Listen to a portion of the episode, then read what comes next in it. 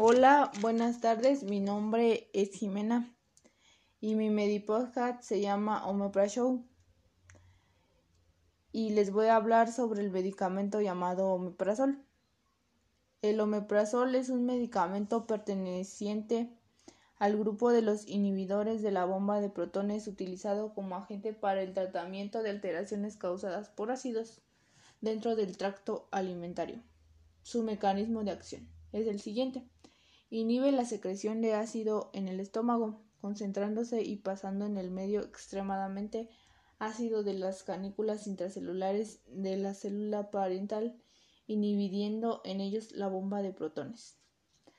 Sus indicaciones terapéuticas son las siguientes: esofagitis por el reflujo gastroesofágico, entre paréntesis RGE úlcera duodenal gástrica benigna induida la que es producida por AINES SX de Soyinger Eison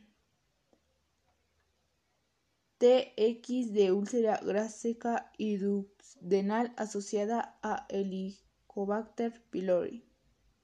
Sus interacciones medicamentosas son las siguientes altera la absorción de medicamentos como el ketoconazol y puede retrasar la eliminación del diazepam, fenilhidantoína y warfarina. Su dosis y vía de administración es la siguiente. Inyectable es 40 a 60 miligramos diarios y su vía de administración sería la mayoría de los PX se controlan con dosis de 20 a 120 miligramos diarios. Sus precauciones generales.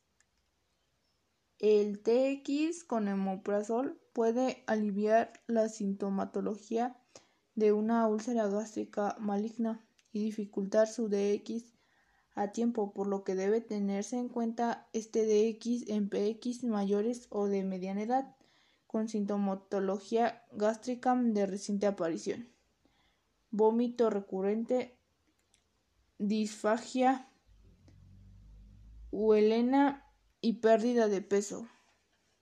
Bueno, esto sería todo sobre la información que yo recaudé sobre el medicamento omeprazol.